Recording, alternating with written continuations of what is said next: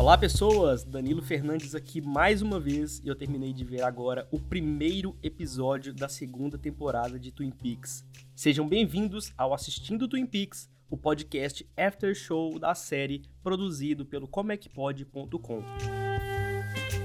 Eu não sei se vocês lembram, mas a temporada anterior termina com a gente Cooper tomando um tiro dado por uma pessoa misteriosa. Agora, no início do episódio, ele aparece deitado no seu quarto no hotel, sangrando.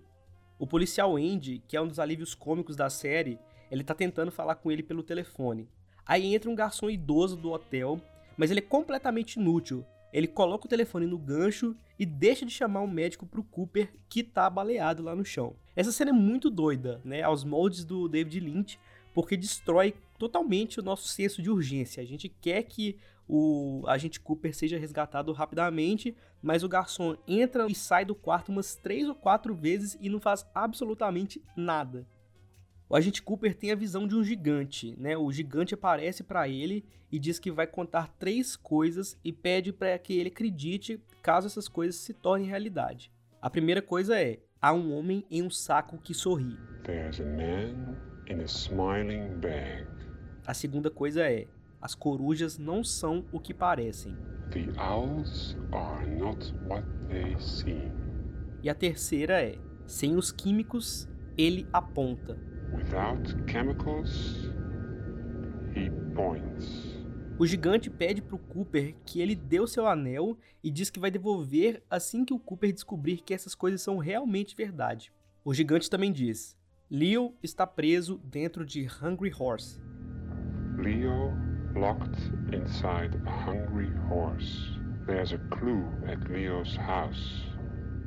Lá no bordel One Eye Jacks, também conhecido popularmente como Jack Caolho, o Ben tenta ir para a cama com uma das meninas do bordel. Só que ele tenta ir com a Audrey, sem saber que a Audrey é a Audrey, ou seja, a sua filha. E ele acha que ela tá simplesmente fugindo dele porque tá se fazendo de difícil. Então a Audrey vai e coloca uma máscara antes do pai ver que é ela que tá ali. Mas ele vai embora porque o irmão dele chamou. Para quem não lembra, ela tá ali porque ela tá investigando a morte da Laura Palmer. Só que por acaso ela ficou ali é, trabalhando no bordel. Trabalhando não, né? Porque ela não fez nada, mas ela ficou ali presa sem ter como sair. O agente Cooper, deitado no chão sangrando, ele chama Diane através do gravador. Ele estava usando seu colete à prova de balas, mas acabou levantando por um momento para tirar um carrapato. Ele vai, desmaia e acorda no hospital. A Lucy da delegacia conta para ele tudo o que aconteceu nas últimas horas e ele pergunta por quanto tempo ela pagou, porque foram muitos fatos, como vocês perceberam no episódio anterior, onde aconteceu muita coisa. A Shelley está no hospital por causa do incêndio, onde ela quase morreu. Na TV do quarto aparecem notícias da noite anterior. Uma curiosidade aqui é que o repórter que aparece na TV é o próprio Mark Frost, o co-criador da série. O agente Cooper caminha pelo hospital e vê o corpo de Jack num saco. A Ronette Pulaski, a menina que apareceu atordoada na ponte no início da primeira temporada, ela tá em coma, mas ela começa a se agitar muito na cama. A Mad, ela tá na casa dos Palmers, né, dos tios dela, bebendo café e fala com sua tia sobre um sonho que ela teve com o tapete da sala. O Leland entra e começa a cantar o cabelo completamente branco. E essa é a primeira vez que ele aparece na série sem estar tá depressivo, né? É a primeira vez depois de muito tempo, sem estar tá depressivo, chorando pelos cantos. Quando todo mundo sai de cena ali, a Mad tem uma visão de uma mancha em forma de um corpo no tapete e começa a chorar. Os policiais inspecionam a casa do Leo e o agente Cooper tenta remontar a situação da noite anterior. O Albert, que é o agente do FBI que odeia Twin Peaks, ele volta para lá mais uma vez. E, para ser sincero, eu nem lembrava que ele tinha ido embora depois de três episódios. O Andy se afoba com a presença dele, bate com o pé numa tábua solta na porta da casa do Leo e acaba descobrindo um par de botas e uma quantidade gigante de cocaína escondida. A Mad e a dona, elas se encontram na lanchonete. A dona diz que o James passou a noite na prisão e pede para Mad para ela ficar quieta sobre eles terem invadido a casa do Dr. Jacob. A Norma, que é a dona da lanchonete, ela entrega o envelope sem remetente para a dona. Lá dentro tinha um bilhete escrito: Procure nas comidas sobre rodas. Em mais uma cena sem pé nem cabeça, a mulher do tronco aparece dentro da lanchonete, sentada, né, consumindo lá um café, alguma coisa. Ela cospe o chiclete na parede como se ela fosse um caminhoneiro na estrada. É muito estranho. O Albert, ele trata o ferimento de Cooper por causa do tiro e diz que o seu chefe ordenou que ele voltasse e fosse embora de Twin Peaks. O Andy entra na sala e relata que o Leo Johnson estava preso em uma prisão em Hungry Horse, na mesma data em que Teresa Banks foi assassinada. Essa Teresa Banks é possivelmente a primeira vítima do assassino da Laura Palmer. Para você que está distraído, a prisão de Hungry Horse foi a última pista que o gigante falou pro Cooper no início do episódio.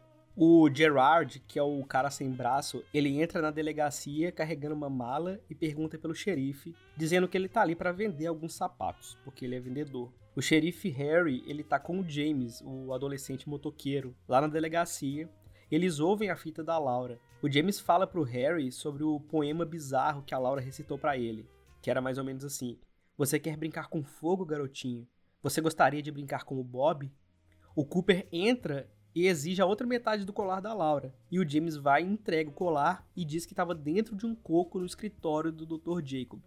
O Cooper vai e pede para Lucy, que é a secretária, e ao Andy, que é o policial alívio cômico, para eles olharem uma pilha de revistas da Flash World em busca de anúncios da Teresa Banks. Eles ficam constrangidos um com o outro por causa do conteúdo da revista, né? Que, como eu expliquei na temporada anterior, era como se fosse uma revista de anúncios, parecido com um Tinder, assim, talvez um pouco mais profissional, digamos assim. O agente Cooper e o xerife Harry, eles visitam o Jacob no hospital e exigem que ele conte onde que ele conseguiu o colar da Laura.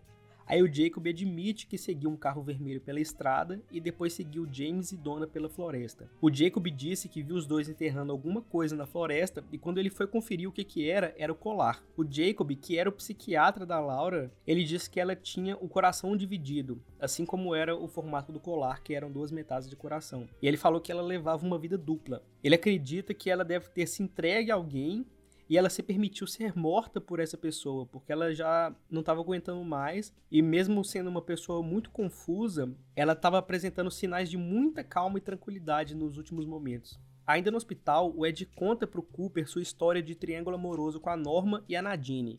Ele e a Norma namoravam quando eram mais jovens, mas por um mal entendido, ele decidiu ficar com a Nadine e se casou com ela. Para piorar, na lua de mel dos dois, eles saíram para caçar e ele atirou numa pedra sem querer e a bala ricocheteou no olho dela, mas ela nunca culpou ele por isso. Depois dessa conversa, o Cooper caminha pelo hospital e vê um saco de cadáver pendurado de um jeito que a abertura do saco parece uma boca sorridente. Lembrando que essa foi a primeira pista do gigante no sonho. Há um homem em um saco que sorri. O Bob Briggs entra na lanchonete e seu pai, que é o major da Força Aérea, ele chama ele para conversar. Ele conta para o filho sobre a visão que ele teve envolvendo bons momentos com a família e o filho chora. Ainda na lanchonete, o Bob vê o Hank trabalhando e ele relembra quando ele foi atacado pelo Leo com um machado no episódio anterior. Então ele tem um flashback e percebe que o Hank foi quem tirou no Leo pela janela e acabou salvando ele. Na delegacia, o Cooper resume todos os acontecimentos da noite em que Laura morreu. Parece que essa cena ela foi feita justamente para quem voltou a ver a série depois de muito tempo e precisava de uma recapitulação dos fatos. O Pete, da serraria, e o xerife Harry, eles conversam sobre a Catherine e a Josie. O Harry fala pro Pete se preparar para o pior a respeito da Catherine, porque ela não foi encontrada depois do incêndio na serraria. O telefone toca, o Harry atende e um estranho pede para falar com a Josie, que não está lá. A dona liga para Norma, que é a da lanchonete, para falar sobre o serviço de entrega comida sobre rodas, e ela se oferece para assumir a rota que a Laura fazia. Aí depois disso tem um jantar muito esquisito na casa dos pais da dona, onde tá todo mundo relembrando a Laura. E o pai da falecida, ele começa a cantar uma música. Meu Deus, como eu odeio quando esse cara começa a cantar. Forget your troubles and just get happy. You gotta pack all your cares away. É... E depois ele acaba caindo no chão e a esposa dele chora. E é tudo muito estranho. O clima todo é estranho. E no fim das contas parecia que ninguém queria estar ali desde o início, porque é uma cena esquisita. Aí de volta no hotel, o Cooper faz uma gravação falando que ele precisa muito dormir. E lá no bordel, a Audrey reza para que ele a encontre. Aí o gigante vai, aparece de volta pro Cooper e diz para ele não procurar todas as respostas de uma vez. E ele ainda fala: Uma pessoa viu o terceiro homem. Três os viram, mas não seu corpo. Você conhece só uma delas. Está pronta para conversar. Aí o gigante, antes de sumir, ele joga uma bola de luz amarela em direção ao Cooper e a cena acaba.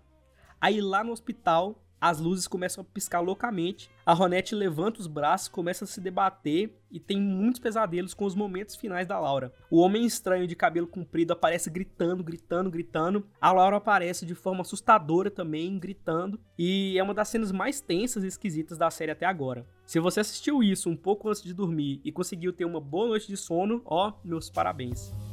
Esses foram alguns detalhes desse mega episódio de retorno com uma hora e meia de duração. Espero que vocês tenham gostado do podcast e espero que vocês também assistam e me alcancem para a gente poder comentar juntos sobre a série. Se quiserem mandar comentários, é só entrar em contato pelo Twitter, podcastpix, ou pelo site que está na descrição desse e de todos os outros episódios. Se quiserem mandar mensagem de áudio para fazer uma participação especial aqui no podcast, é só seguir as instruções que estão no post linkado aí na descrição também. E por último, mas não menos importante, temos o nosso Pix, que é a nossa caixinha, onde você pode mandar qualquer valor para cá e garantir a continuidade do projeto. Quem sabe até com uma frequência maior. A chave Pix está aí na descrição do episódio, só esperando a sua doação. Para quem quiser me seguir nos perfis pessoais, tanto no Twitter quanto no Instagram, é só procurar por DOFSMartins. Tá tudo aí na descrição do episódio, facinho para você clicar. Bom, é isso, pessoal. Espero que vocês tenham gostado e espero que vocês continuem por aqui ao longo dessa temporada para a gente trocar uma ideia depois de cada episódio. Até mais!